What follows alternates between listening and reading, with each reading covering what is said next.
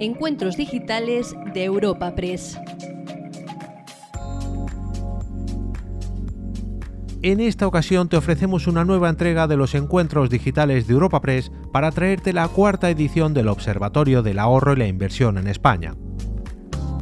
Esta cita, celebrada en colaboración con B. Simber y el IES Business School de la Universidad de Navarra, ha sido inaugurada por Rodrigo Buenaventura, presidente de la Comisión Nacional del Mercado de Valores. A continuación, subirá a la tribuna José Luis Suárez, director del campus del IES en Madrid, para presentar las conclusiones del observatorio.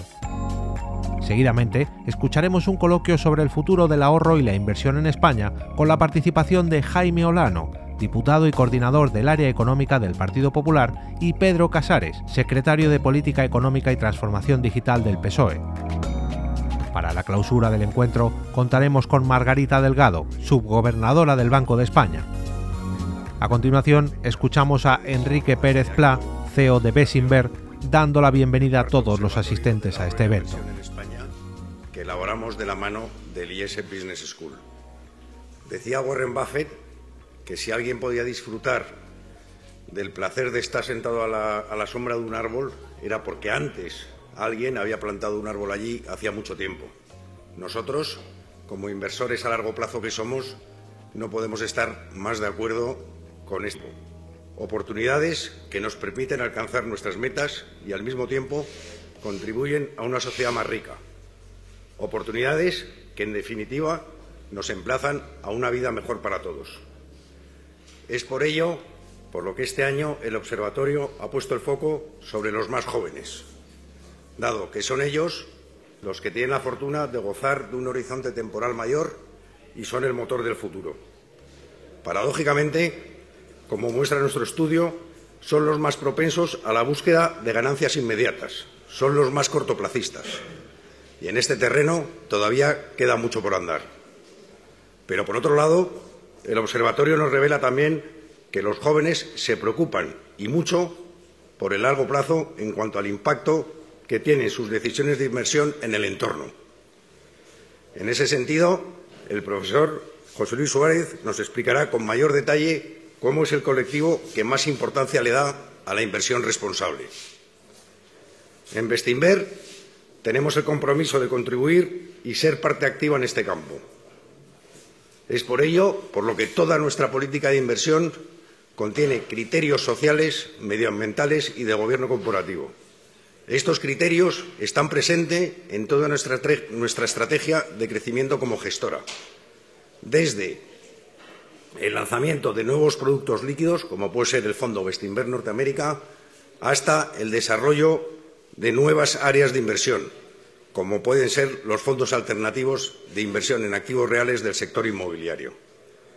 Hay quien piensa que la rentabilidad está reñida con la conciencia ESG, nada más lejos de la realidad. Hoy sabemos que los retornos futuros son de aquellos que cuidan la sostenibilidad de sus negocios. Las nuevas generaciones lo han sabido ver y nosotros no podemos defraudarles. Para finalizar, quería simplemente agradecer su presencia hoy en un acto como este. Espero que este tipo de encuentros nos sirvan como base en ese desarrollo del ahorro y la inversión en España, que nos sirvan para reflexionar sobre cómo podemos impulsar la cultura financiera desde todos los ámbitos, tanto públicos como privados. Es un trabajo constante en el que el ahorrador debe ser nuestro foco de interés. Hay que ser muy conscientes que lo que plantemos hoy, como decía al inicio de mi intervención, serán los frutos que van a recoger las generaciones futuras. Sin más, le doy muchas gracias por toda su atención y cedo la palabra a Rodrigo Bernaventura, presidente de la CNMV. Muchas gracias.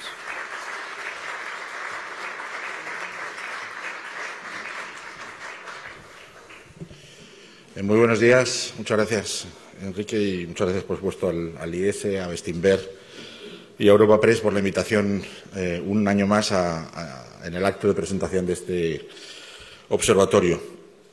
La verdad es que el informe que, que hacéis anualmente eh, en el observatorio se ha consolidado como uno de los mejores diagnósticos en materia de ahorro e inversión en España, como eh, decía Enrique, la cultura financiera yo creo es un objetivo común y la mejora de la cultura financiera. La CNMV también tiene ese objetivo entre sus funciones y a través de nuestros planes de educación financiera principalmente. Informes como este, la verdad es que nos sirven mucho, lo comentábamos hace un momento, para nuestro propio diagnóstico sobre la situación de eh, la inversión minorista, los perfiles, los hábitos de los inversores españoles. En este, eh, este mercado enfrentamos retos importantes, ¿no? algunos de ellos los, los señalado. Um, quizás el más trascendental en el momento actual de la economía española y europea es el de revitalizar los mercados de valores, desde los dos extremos, desde la oferta de fondos y desde la demanda de fondos. Por el lado de la demanda, la economía europea, si realmente aspiramos a financiar el aluvión de inversiones que nos vienen encima para nuestras empresas, para nuestras administraciones públicas, hagan un mayor uso de los mercados públicos, que complementen la financiación bancaria con esos mercados públicos. Y por el lado de la oferta necesitamos acompañar ese movimiento con un crecimiento de la participación de los inversores minoristas en los mercados de valores, bien sea de forma directa o bien sea de forma indirecta a través de la inversión colectiva.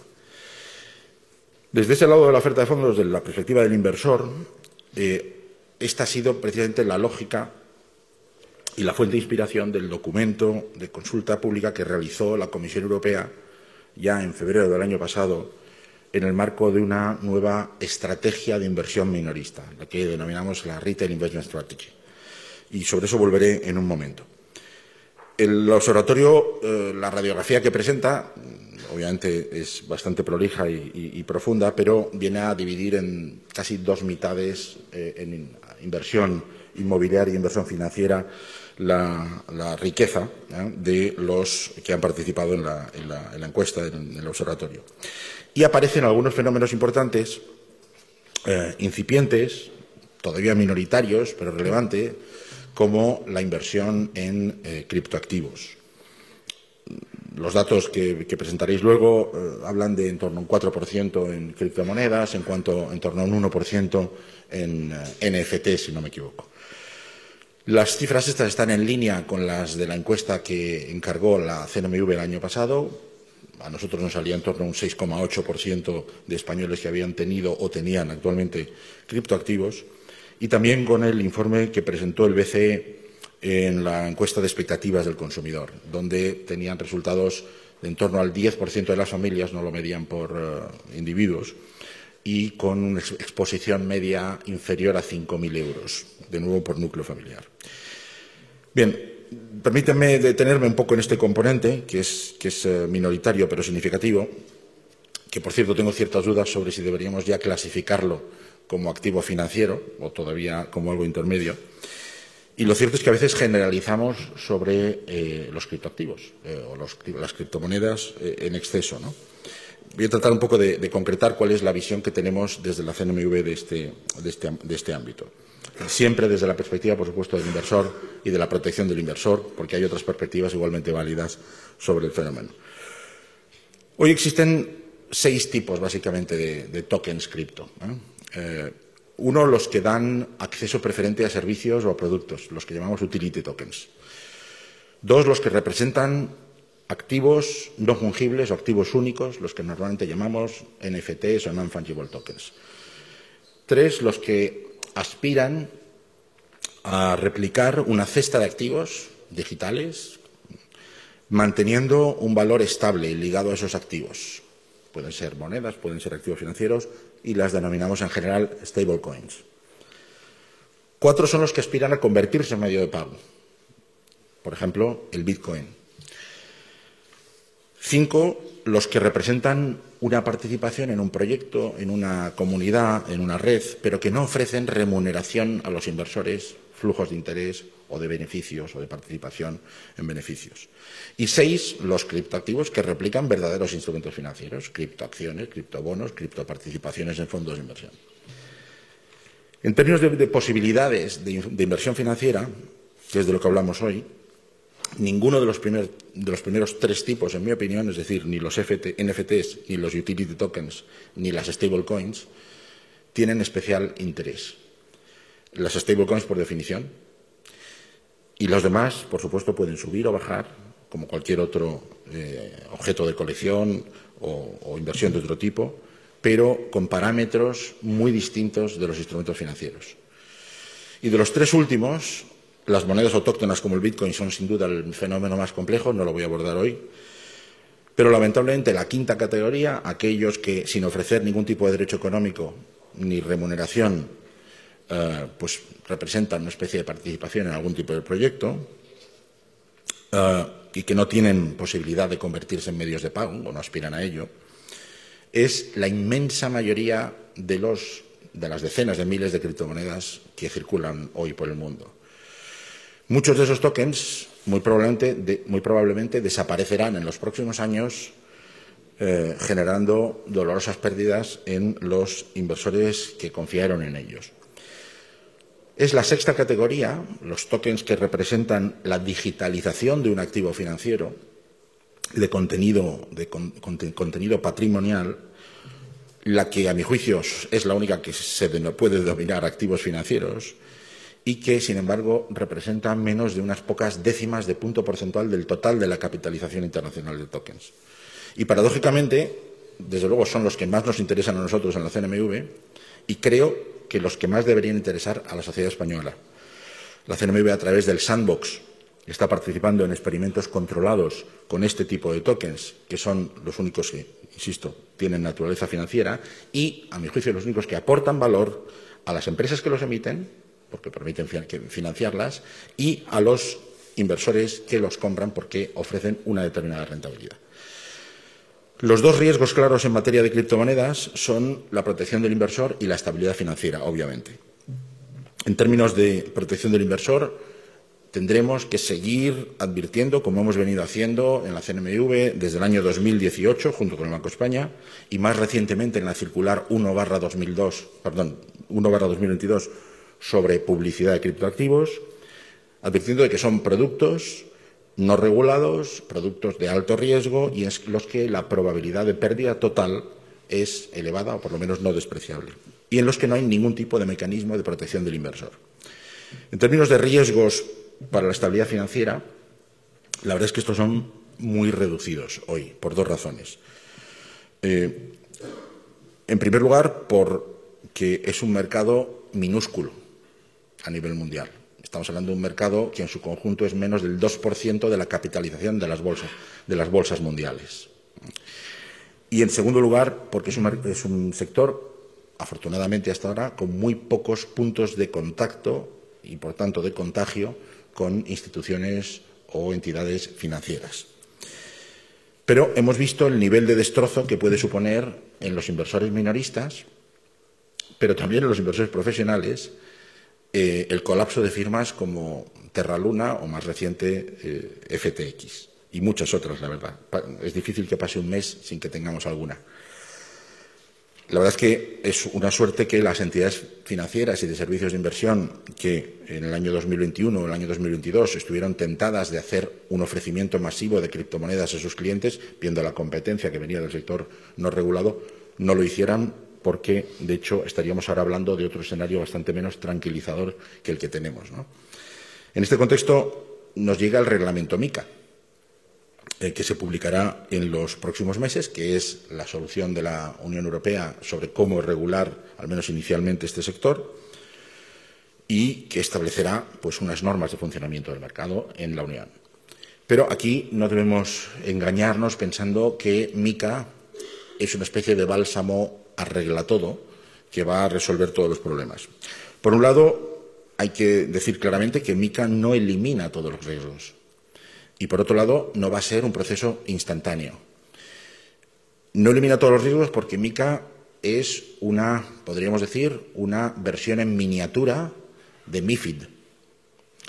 Eh, toca todos los temas, pero en todos los casos eh, regulándolo uno, dos o tres escalones por debajo del nivel de exigencia que se le requiere a los instrumentos financieros regulados y supervisados. Y, en segundo lugar, eh, no será instantáneo en la medida en que los supervisores, por un lado, Los reguladores tienen que hacer todo el desarrollo de nivel 2 y los supervisores requeriremos un cierto tiempo para empezar a conceder las licencias.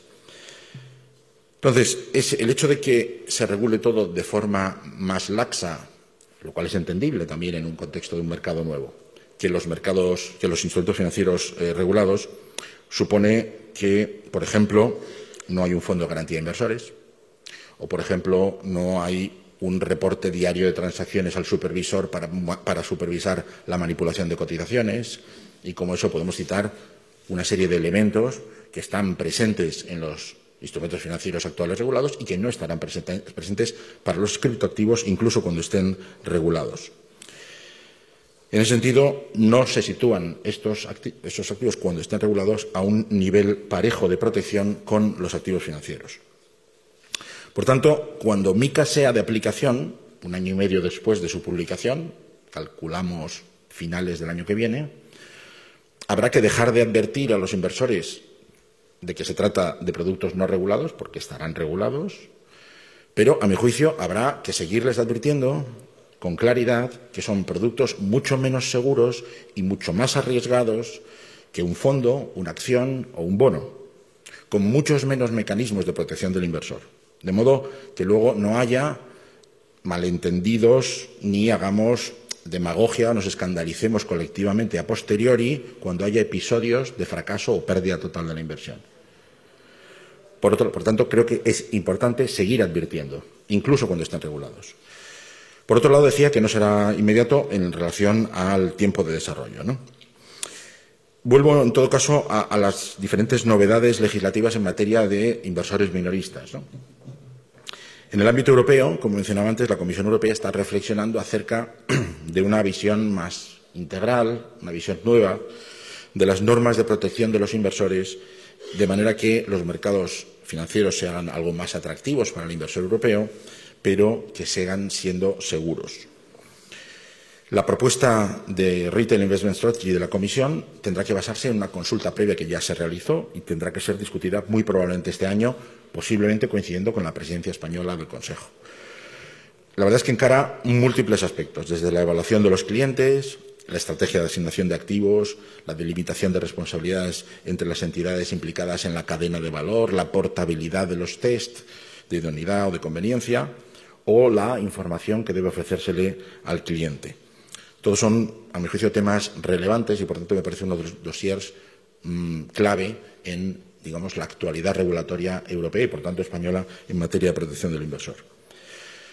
En el plano nacional, y también en línea con la protección del inversor, a mediados de diciembre se presentó el proyecto de ley de creación de la Autoridad de Defensa del Cliente Financiero, que es otra de las novedades importantes, que está actualmente en fase de enmiendas supone, como saben, la creación de una autoridad administrativa independiente nueva que centralice las reclamaciones de los clientes financieros, unificando en uno los actuales servicios de reclamaciones que ahora están en cada uno de los supervisores sectoriales y haciendo que esa resolución sea vinculante en determinados supuestos.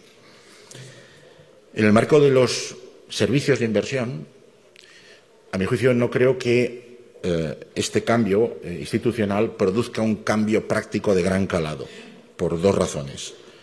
Una, porque el número de reclamaciones sobre servicios de inversión que tenemos en España es extraordinariamente reducido. Estamos hablando de 800 reclamaciones al año sobre un total de más de 12 millones de clientes financieros. Y dos, porque el grado de efectividad del servicio de las reclamaciones de la CNMV es ya elevadísimo.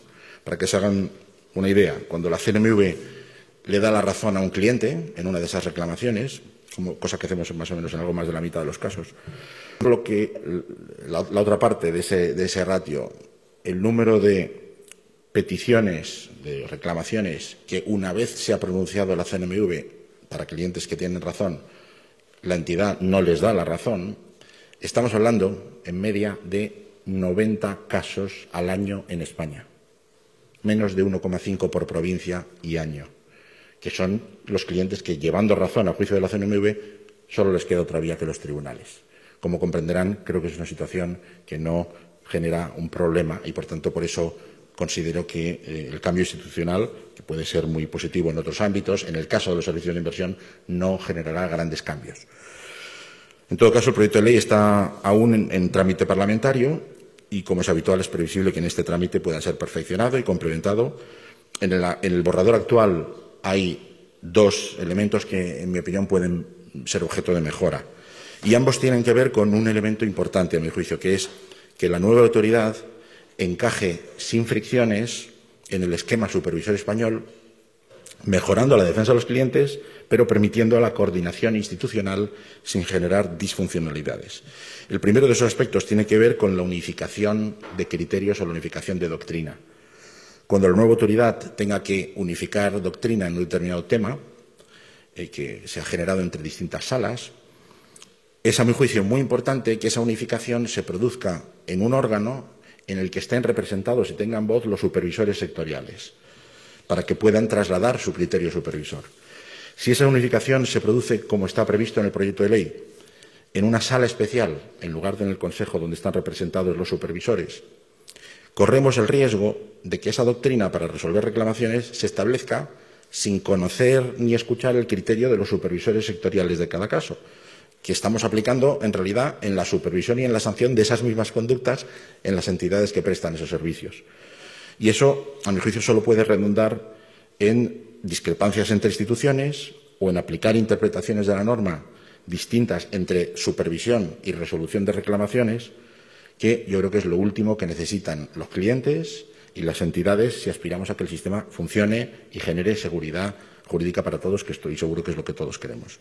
Y el segundo de los elementos mejorables vendría determinado por la definición de las funciones del nuevo comité consultivo de la nueva autoridad porque a ese comité se le atribuyen competencias de informe preceptivo sobre normas de conducta. Y, sin embargo, en el ámbito del mercado de valores, no así en el bancario, pero sí en el de valores, ya existe un comité que se pronuncia sobre normas de conducta, que es el Comité Consultivo de la CNMV en materia de servicios de inversión y mercado de valores, lógicamente. Y esa duplicidad de funciones de dos comités sobre la misma eh, materia creo que podría ser fácilmente eh, resuelta durante la tramitación de la norma. Estoy seguro de que eh, en el debate parlamentario el proyecto será eh, perfeccionado, por supuesto, y desde la CNMV estamos, como siempre, a disposición del legislador para conformar un régimen eficiente y armonioso en un tema tan, tan relevante como este. Y ya concluyo. Como, como, pueden ver, hay cambios muy relevantes en el horizonte en materia de protección del inversor, especialmente de protección del inversor minorista. Algunos de estos cambios son rupturistas, o bien a escala eh, europea o bien a escala nacional, y tendrán que eh, ser, obviamente, adecuadamente discutidos. Pero lo relevante es dar con la tecla o el, grado adecuado que permita hacer más eficiente al sistema para beneficio del inversor y que éste tenga acceso a productos de mayor valor, de modo que se aumente su protección y se estimule su participación en el mercado. Si se tienen éxito en esta tarea conjunta, la idea es que el año que, el año que viene no, porque en, estos, en estas materias un año es casi como decir pasado mañana, pero en una próxima presentación del observatorio podamos observar cómo la participación de los activos financieros, los de verdad, en las carteras de los españoles, aumenta, les proporciona mayor rentabilidad a largo plazo, les permite diversificar mejor sus riesgos y adaptar mejor sus carteras a sus características y a sus preferencias personales. Nada más. Muchas gracias.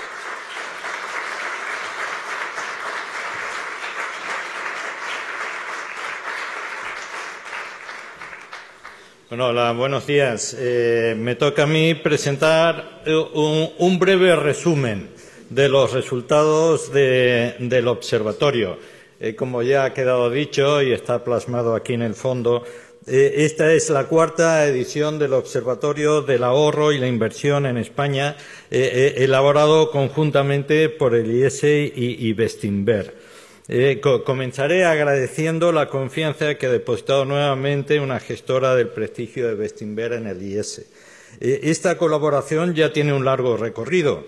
La primera edición del observatorio data de 2018 eh, en esta nueva entrega, con el trabajo de campo realizado en junio de 2022, se pueden observar los efectos de, varios factores que han confluido últimamente, como el, post-COVID-19, que junto con los acaecidos el pasado año, como la guerra de Ucrania, han ocasionado una inflación sin precedentes en la historia reciente y, y la consiguiente subida de tipo de interés para paliarla. La desaceleración de la economía y el empeoramiento de las expectativas se han visto reflejadas negativamente en las bolsas de todo el mundo. El índice MSCI, que cubre todas las bolsas mundiales, retrocedió el año pasado un 18%.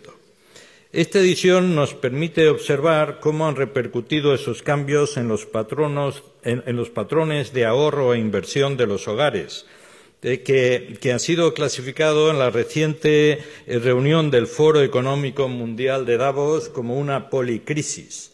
No sé si es una expresión muy ingeniosa, pero refleja las múltiples fuentes de incertidumbre que confluyen hoy en día. Al principio expresaré unos pocos puntos que son novedades en esta edición. Uno de ellos es el mayor espacio dedicado a activos digitales como las criptomonedas, que han sido mencionadas por el presidente de la CNMV, cuyos precios alcanzaron sus máximos en noviembre del 2021 y han entrado desde entonces en una tendencia negativa hasta, llegar al llamado crypto crash del pasado mayo y a la evolución controvertida, por decirlo menos, de las plataformas de intercambio de criptomonedas más recientemente. A pesar de esas desalentadoras noticias, es un activo que se encuentra presente en las carteras de muchos inversores. Otro activo digital incluido, y en este caso por primera vez, son los non-fungible tokens, que irrumpieron en el mercado en 2021 y cuya notoriedad no hemos querido eh, pasar por alto. También dedicamos un amplio espacio a la búsqueda de la integridad de las inversiones mediante los criterios ESG o ESG, Environment, Social and Governance, que han sido mencionados por Enrique Pérez Pla también. Eh, se comentarán más adelante, pero desde ya se puede decir que, por ejemplo, eh, en, el aspecto del medio ambiente, eh, la COP27, celebrada en Egipto, cerró dos largas semanas de negociación con más preguntas que respuestas y, con un escaso entendimiento entre las esferas públicas y privadas. Además, estamos viviendo una notoria politización del medio ambiente en Estados Unidos, por ejemplo. Eh, estas noticias, unidas a la irregular medición de cada criterio, pueden poner en tela de juicio estos valores y desorientar más que ayudar al mundo inversor. Otra novedad de este cuarto observatorio consiste en que se ha añadido la actitud ante el ahorro y la inversión de un conjunto de personas jóvenes de entre 25 y 34 años que están dando o están a punto de dar sus primeros pasos en el mundo de la inversión. Los resultados en este grupo contribuirán a anticipar las futuras prácticas y preferencias en el mundo de la inversión. Ahora expondré brevemente algunos resultados del observatorio con el objetivo de proporcionar unas ideas que estimulen el interés en la lectura del documento completo y en la seguridad de que pueden proporcionar una visión complementaria y útil a las impresiones que pueda tener cualquier profesional en la materia. El primer tema que elegí para esta presentación es el efecto de la inflación sobre el ahorro y la inversión. La encuesta se aplicó en junio del año pasado, como ha quedado dicho, cuando se había llegado al máximo de inflación, superando por unas décimas el 10% en términos interanuales. La Reserva Federal Americana ya había aplicado dos subidas de tipo de interés en marzo y en mayo de 2022 y todo apuntaba a que el Banco Central Europeo haría lo mismo, como finalmente lo hizo en julio de 2022, un mes después de la aplicación de la encuesta. La situación de inestabilidad ha deteriorado las expectativas sobre la economía en general y ha provocado un aumento del consumo discrecional y una disminución del ahorro. Dicha situación hace que la mayoría de los inversores hayan moderado las expectativas de rentabilidad de las inversiones y hayan aumentado el interés por la inversión en bienes inmuebles. Con respecto a ediciones anteriores, aumentan en la escala de prioridad la reducción de las deudas del hogar y la compra de artículos de valor. En cuanto a las inversiones analizadas bajo el prisma del ESG, aunque de forma general los criterios ESG siguen siendo desconocidos para las dos terceras partes de la muestra, los que dicen conocer algunos de sus componentes aumentan en 12,5 puntos porcentuales con respecto a 2019. Los indicadores ESG no se muestran como principal objetivo a la hora de invertir. Sin embargo, la, nueva muestra de inversores jóvenes está más dispuesta a sacrificar rentabilidad por sostenibilidad que la muestra clásica. Un 4 cada 10 casos eh, en, el, en, el, caso de los jóvenes y 13 cada 10 en la muestra clásica. Las inversiones acordes al ESG en términos generales se mantienen entre el 26 y el 27% y la probabilidad de tenerlas disminuye con la edad. Aumentan ligeramente los que no tienen este tipo de inversiones a costa de los que no saben si las tienen o no en su cartera.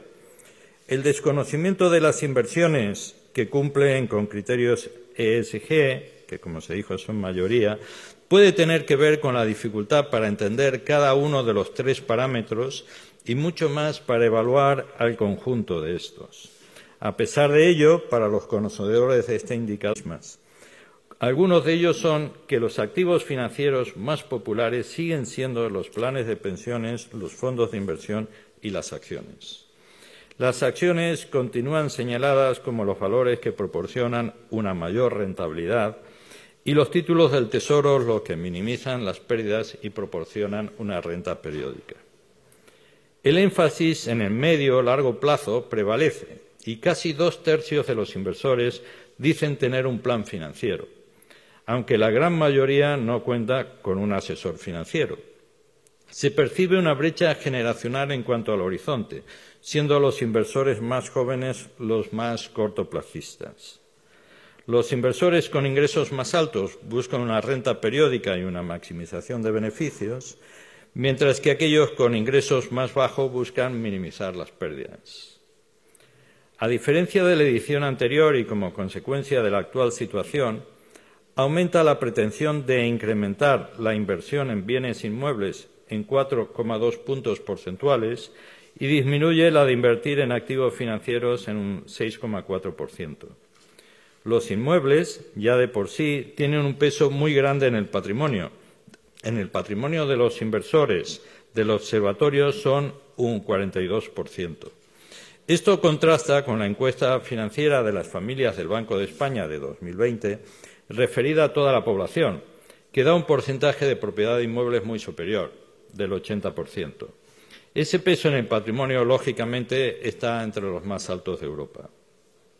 El importante peso que tienen los inmuebles en España se deriva de factores culturales y de incentivos económicos que llevaron en más de medio siglo a una elevada proporción de la vivienda principal en propiedad e incluso de una segunda vivienda. En la encuesta del observatorio, del 91% que tiene la primera vivienda en propiedad, un 46% es dueño de una segunda residencia. La viabilidad de las pensiones públicas sigue siendo de interés universal por el deseo de conservar un nivel de vida óptimo tras la jubilación. El interés queda reflejado en la importancia que le conceden los inversores en su planificación financiera, siendo en la media el 70% los que la consideran muy o bastante importante. Esa cifra se eleva hasta el 80% para los más mayores. Con respecto a los planes de pensiones públicos, la confianza de que sean suficientes para mantener el nivel de vida ha caído, si bien marginalmente. Del los planes de ¿Qué podemos, si es que es posible, hacer alguna previsión de cómo va a ir evolucionando en los próximos meses? Empezamos por ti, si te parece, Pedro. Pues eh, muchísimas eh, gracias. Buenos días a, a todos y a todas. Eh, lo bueno de hablar en un espacio como este con esta temperatura es que el público sigue despierto porque es difícil, es difícil entrar, entrar en calor. Bueno, vamos probablemente con, con, el debate a, a, animar un poco el, en la temperatura. Eh, yo lo primero es eh, del Estado, que dan cierta estabilidad a la política económica que el Gobierno va a desarrollar a lo largo de 2023 en muchos ámbitos. Luego podemos eh, reflexionar sobre ellos, pero creo que también es un buen punto de partida, independiente de, los avatares pues, políticos que vamos a tener a lo largo de este 2023. Luego profundizaremos en alguna de las cosas que has, comentado. Eh, Jaime, por favor.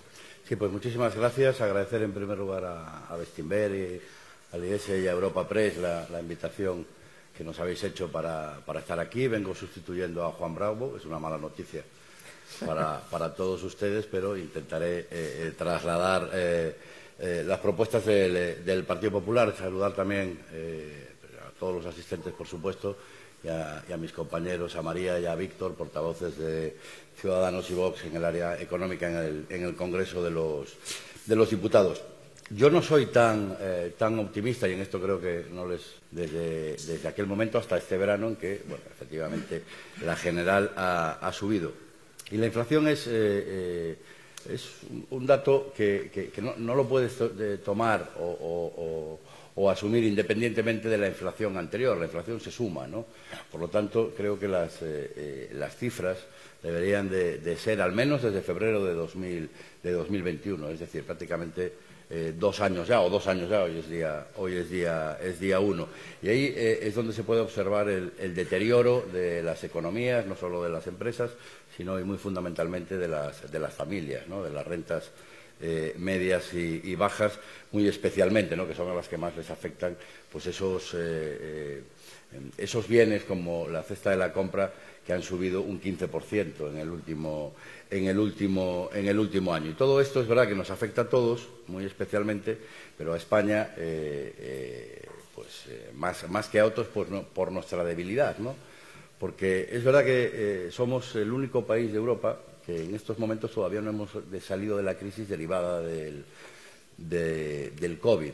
¿no? España es el único país que no ha recuperado el Producto Interior Bruto eh, que teníamos en el año, en el año 2019. Y eso es eh, francamente preocupante. ¿no? Eh, a mí me sorprendía, como me sorprende, ¿no? escuchar al, presidente del Gobierno decir que, en Davos y en los pasillos de la Unión Europea le, le preguntan constantemente cuál es el, las recetas del milagro español, porque hombre, a uno al último de la clase no es al que le vas a copiar, ¿no? Cuando en los exámenes tienes, tienes problemas, eh, no, buscas al último de la clase para, copiarle. ¿no?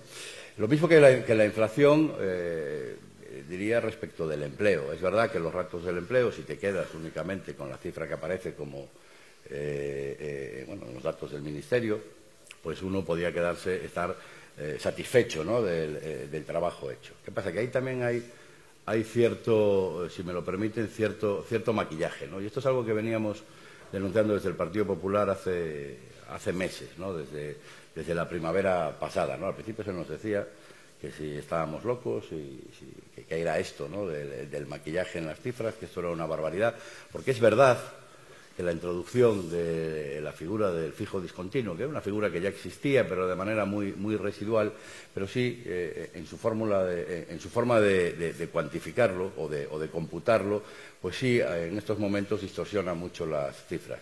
Es verdad también que se viene computando igual desde que existe esa figura, desde ya el siglo, el siglo pasado, es verdad, pero, ah, como decía antes, eran unas cifras muy residuales. En España podía haber en el, en el año 20 del orden de 250.000 fijos discontinuos. Hoy son más de 2.300.000, por lo tanto, eh, son unas cifras lo suficientemente altas para que eh, necesitemos conocer eh, cuál es la situación real de estas, de estas personas, porque muchos de estos fijos discontinuos, cuya figura se ha potenciado, por ejemplo. Bienvenido sea. 2023, que antes hablábamos de que es un año complicado desde el punto de vista eh, porque desde el punto de vista de que hay elecciones en mayo, eh, a finales de año, pues también puede ser un buen año para que muchas de estas cuestiones ahora el Partido Popular se sume, aunque no lo haya hecho en el, en el, pasado. Si es por el contexto electoral, pues bienvenidos sean. El Gobierno de España lleva toda la legislatura haciéndolo. Lo digo, por ejemplo, por la subida del salario mínimo y otras cuestiones que decían, no, es que es electoralista o la subida de las pensiones. Eh, oiga, si es que llevamos eh, actualizando las pensiones toda la legislatura conforme al IPC, o es que llevamos subiendo el salario mínimo interprofesional toda la legislatura. también en 2023, porque ese es el compromiso que adquirimos eh, con los españoles y de las eh, españolas. Si otros partidos se suman, pues bienvenidos. Javi, ¿querías decir algo? Sí, no, por, eh, cuando hablábamos de, subidas de impuestos, de esas 26 subidas de impuestos que hemos sido el, único país que, ha subido impuestos en medio de la crisis del COVID, España es el país en el que la presión. Se materializó fundamentalmente la adquisición de activos financieros, principalmente los más líquidos. La inversión en vivienda supuso solo el 27% del ahorro. En 2021, las restricciones, bueno, pues impuestas por, la pandemia, se fueron reduciendo y se produjo una moderación del volumen de, ahorro y un aumento en la captación del nuevo crédito bancario destinado a la inversión en activos inmobiliarios, a la adquisición de viviendas. Y esto ya supuso un 43% de la inversión frente al 27% anterior. De la inversión en activos financieros, el 40% fueron activos distintos al efectivo y los depósitos, destacando la adquisición neta de participaciones en, fondos de inversión. Luego, en 2021, se focalizó la inversión ya en activos inmobiliarios y en fondos de inversión. Las elevadas tasas de inflación observadas desde la parte final de 2021 se están traduciendo en un crecimiento del consumo nominal, menguando así el ahorro de las familias, como ya he mencionado anteriormente. Y así, en 2022, las nuevas operaciones de crédito a los hogares han seguido mostrando un elevado dinamismo que se explica fundamentalmente por el vigor que muestra el crédito, que ha mostrado el crédito para la adquisición de vivienda.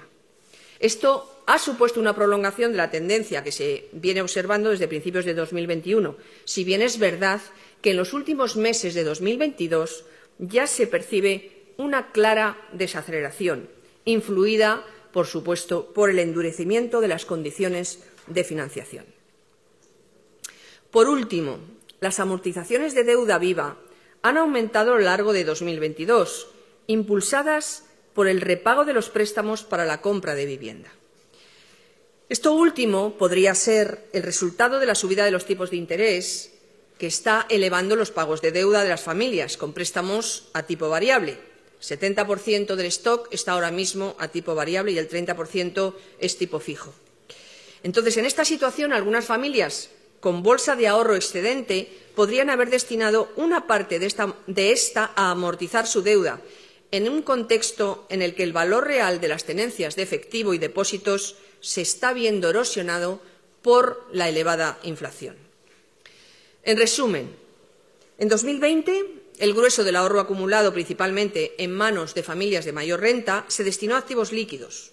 En 2021, la inversión en vivienda comenzó a mostrar un creciente dinamismo, mientras que una proporción mayor de la adquisición neta de activos financieros se destinó a fondos de inversión con menor peso relativo de los depósitos y efectivo. Y, por último, en 2022, y a falta de datos completos del, del último ejercicio, del ejercicio 2022, se redujo la adquisición de activos financieros en un contexto marcado por la moderación del ahorro. Por otra parte, tenemos que tener en cuenta que las preferencias de inversión. Despedimos esta entrega de los encuentros digitales de Europa Press invitando a todos nuestros oyentes a descubrir el resto de episodios de este programa, así como los distintos podcasts de nuestra red a través de europapress.es barra podcast. Recuerda que puedes encontrar todos ellos en las principales plataformas de podcasting.